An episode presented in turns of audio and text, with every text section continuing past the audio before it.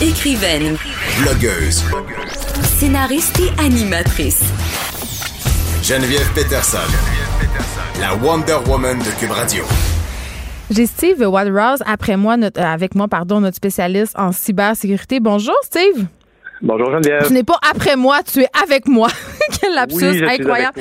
Euh, écoute, on va se parler d'une école suédoise qui s'est fait réprimander euh, pour, ma foi, avoir fait une affaire. euh, je trou- trouve pas vite, vite. Là. Je trouve qu'en Europe, souvent, ils sont avant nous hein, dans la paranoïa sur euh, justement euh, l'accumulation de données. Souvent, ils sont plus parano que nous. On les salue souvent à ce sujet-là, toi et moi. Mais là, en Suède, il y a une école qui a utilisé la reconnaissance faciale pour prendre les présences. Ben moi je trouve qu'il était sûrement avant-gardiste dans l'idée. Ben, dans la techno, oui. Oui, mais de ne pas déranger le cycle de rentrée progressive, mettons ça comme ça. Et là, l'enfant, il n'a pas besoin de se nommer, puis tout d'un coup, tout le monde sait qu'il est à l'école.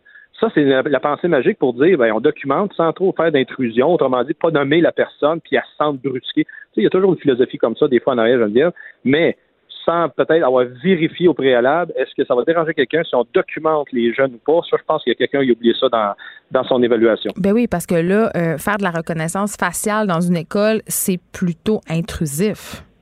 très, mais ils ont le, le- ce que l'histoire dit pas, euh, ce qu'il y a eu consultation auprès des parents et après ça, les parents étaient d'accord? Si c'était pas le conseil scolaire, je ne sais pas le système scolaire comment est-ce qu'il fonctionne là-bas, mais il reste à tout le moins que le corps professoral, lui aussi, avait-tu donné son assentiment? Il y a tout un élément comme ça de vérification que nécessairement, si ces caméras-là ont été installées, ben la direction d'école ont sûrement eu un certain droit de regard, j'espère, en tout cas, sur quand, où s'installent et après coup s'en servir pour après ça éviter un tsunami de critiques de cette manière-là. Fait que c'est certain qu'il y a quelqu'un qui a oublié une étape. Là. Tu sais quand même, euh, on en parle souvent, euh, Steve Waterhouse, que des fois on consent des choses euh, au niveau justement euh, de la- de l'accumulation de données, de la reconnaissance faciale, puis on n'a pas nécessairement euh, vraiment on, réalise pas pleinement qu'est-ce qui peut être fait avec ces données-là. Et là, la reconnaissance faciale, on en parle dans le cadre euh, des présences scolaires en Suède, mais quand même, euh, c'est déjà beaucoup utilisé ailleurs dans le monde, dans plusieurs endroits publics. Et de façon beaucoup plus intrusive, parce que si on prend encore une fois, mettons, euh, comme souvent à Londres, j'ai été, euh, le pied carré est quand même ausculté à très, très beaucoup, dans le sens qu'il y a beaucoup de caméras au pied carré là-bas.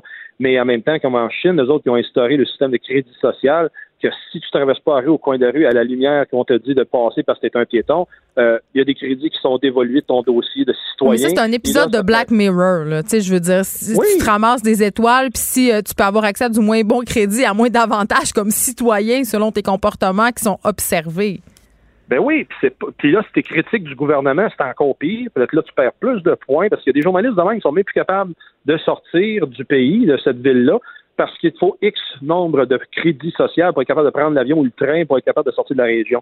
C'est rendu à ce point-là. Puis là, il y en a des qui regardent ça ici en Amérique du Nord et hey, ils jubilent devant cette, euh, cette avancée.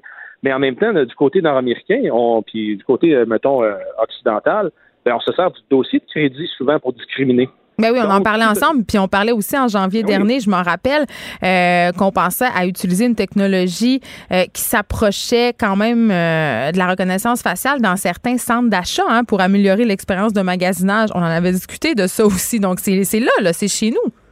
Oui, puis on n'a toujours pas le rapport du commissaire à la vie privée du Canada ni de l'Alberta sur la plainte qui a été pa- passée l'an dernier. là. Ça, ça me fait halluciner bien raide. Fait que donc, ces instances-là qui sont supposées de voir à protéger notre vie privée, à nous aider à ce qu'on reste privé dans notre vie privée, ben, il y, a, il y a une enquête des mains, puis là, on est rendu un an, on va approcher un an plus là, dans quelques jours, que le rapport est même pas euh, a été produit sur les tenants et aboutissants d'avoir mis une caméra pour documenter les gens dans un espace euh, euh, que l'on dit semi-public, parce que ça appartient quand même à cette, cette place-là. C'est un centre d'achat, c'est privé, mais toujours sans affiche pour dire aux gens, vous êtes filmés quand vous rentrez dans cet édifice-là. Ben c'est ça, Steve, parce que moi je me demande en tant que citoyenne moyenne, là, euh, j'ai-tu des recours, y a-tu des façons pour moi de m'assurer que mon image va pas être utilisée par des systèmes de reconnaissance faciale? À la base, là, la vie privée est définie comme suit. Là. Si quelqu'un te documente sans ton consentement, tu es en droit de demander qu'il efface ces données-là, puis qu'il ne s'en sert pas sans ton consentement. Donc, Ben là, oui, de- supposé, ben là, mais- Ben oui. Sauf de- si tu vas dans le centre d'achat en question et tu dis Hey, euh, j'ai vu qu'il y avait une caméra sur telle affiche, pourriez-vous, s'il vous plaît, me effacer mes photos puis me montrer que vous aviez mes photos, etc. Tu es en droit. Et s'il n'obtempère pas, tu fais une plainte au commissaire d'accès à l'information parce qu'on est au Québec. Et eux, à ce moment-là, vont se charger d'enquêter et d'aller demander que, selon toi, ton souhait, d'effacer tout ça. Mais encore là, ça ben, devient. c'est beaucoup de trop, puis peu de personnes vont le faire, là, on s'entend. Exactement. C'est ça qui arrive. Et donc, plus, moins que de gens qui se plaignent, moins qu'à ce moment-là, il y a des possibilités d'apporter ces changements-là et que ces, ces organisations-là le prennent au sérieux. Parce que tant qu'il n'y a pas de conséquences, il va toujours y avoir soit la même genre d'activité qui va se produire, ou bien ça va s'empirer avec le temps. ce qui est pas, c'est que les conséquences, euh, elles n'arriveront pas maintenant. On ne sait pas ça va être quoi, puis on ne sait pas non plus quand ça peut nous frapper. Euh, uh-huh. Un peu comme on l'a vu avec le vol, toutes ces histoires de vol de données-là. Et là, je veux qu'on se parle d'une autre affaire, un article que j'ai vu dans le journal de Montréal. Euh, les PME les PME qui seraient pas prêtes à composer avec les cybercriminels. Je riais au début de l'émission, je me disais, mais quelle surprise. Honnêtement, ça nous surprend pas vraiment. Parce que, tu sais, quand on voit les banques, les gouvernements, OK, les, des grands groupes Internet qui, qui font face à des attaques qui ont l'air mal préparées, qui ont des brèches, ça m'étonne pas vraiment que les petites entreprises ne soient pas prêtes puis soient encore plus visées par les criminels à cause de ça, justement. Ben oui, justement, parce que souvent, premièrement, une PME, c'est quoi sa priorité? Ben, c'est de survivre parce qu'elle n'a pas un gros volume avec lequel opérer, pas un gros budget d'opération non plus. Et une fois qu'ils ont repéré, eux autres, ils peuvent s'en sortir adéquatement. Euh, l'informatique est là souvent pour euh, les opérations courantes et ça, c'est que le, pour le minimum. Et après ça, l'informatique ne devient pas le centre de leurs activités.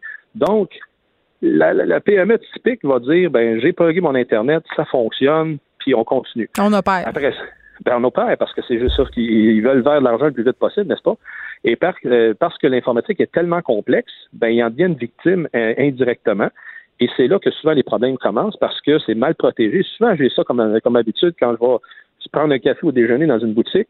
J'ai la, mauvaise habitude d'aller faire une évaluation de, du site. Des formations professionnelles. Malheureusement.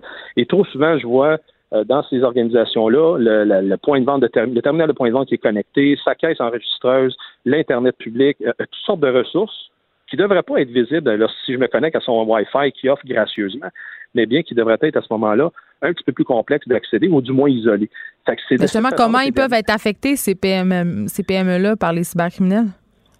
Ben parce que avec, la, avec juste la petite opération que je viens de te dire que je fais en deux temps, trois mouvements, peuvent rentrer. ben oui, parce que je détecte que c'est une machine qui est vulnérable. J'ai investi, cette machine-là vulnérable avec un code qui va documenter toutes les transactions qui passent, toutes les cartes de crédit qui peuvent être enregistrées, non pas par le terminal de point de vente, mais des fois qui sont enregistrées de façon locale sur l'ordinateur de la PME. Euh, il y a des systèmes encore qui fonctionnent de même. Et donc, si je fais ça, ben là, je, je vais chercher une manne d'informations qui est fantastique et après coup, je peux m'en servir sur le marché noir. Est-ce que tu penses que les gouvernements pourraient offrir une aide à ces PME-là pour qu'ils, justement, euh, soient sensibilisés, mais aussi euh, pour leur donner les ressources nécessaires pour se défendre? Il y a de l'aide présentement, euh, j'appelle ça de l'aide passive, donc des mm. programmes de sensibilisation au niveau du gouvernement fédéral. si on va sur le, le, Centre de cybersécurité du Canada à l'adresse cyber.gc.ca, de l'information pour le particulier, tout comme pour la, petite et moyenne entreprise, s'y trouve pour donner les meilleurs trucs du métier à protéger son environnement, protéger son infrastructure et éviter le pire. Mais autrement que ça, il y a Il faut injecter des fonds parce que les PME, souvent, c'est ça le problème, c'est que ça coûte de l'argent, euh, prendre des mesures pour être blindés si on veut, puis ils n'ont pas nécessairement ces fonds-là. Oui, puis les, programmes que je viens de te parler, ben, il faut que tu prennes le temps d'aller lire ça. Puis les entrepreneurs, on le sait que, bon.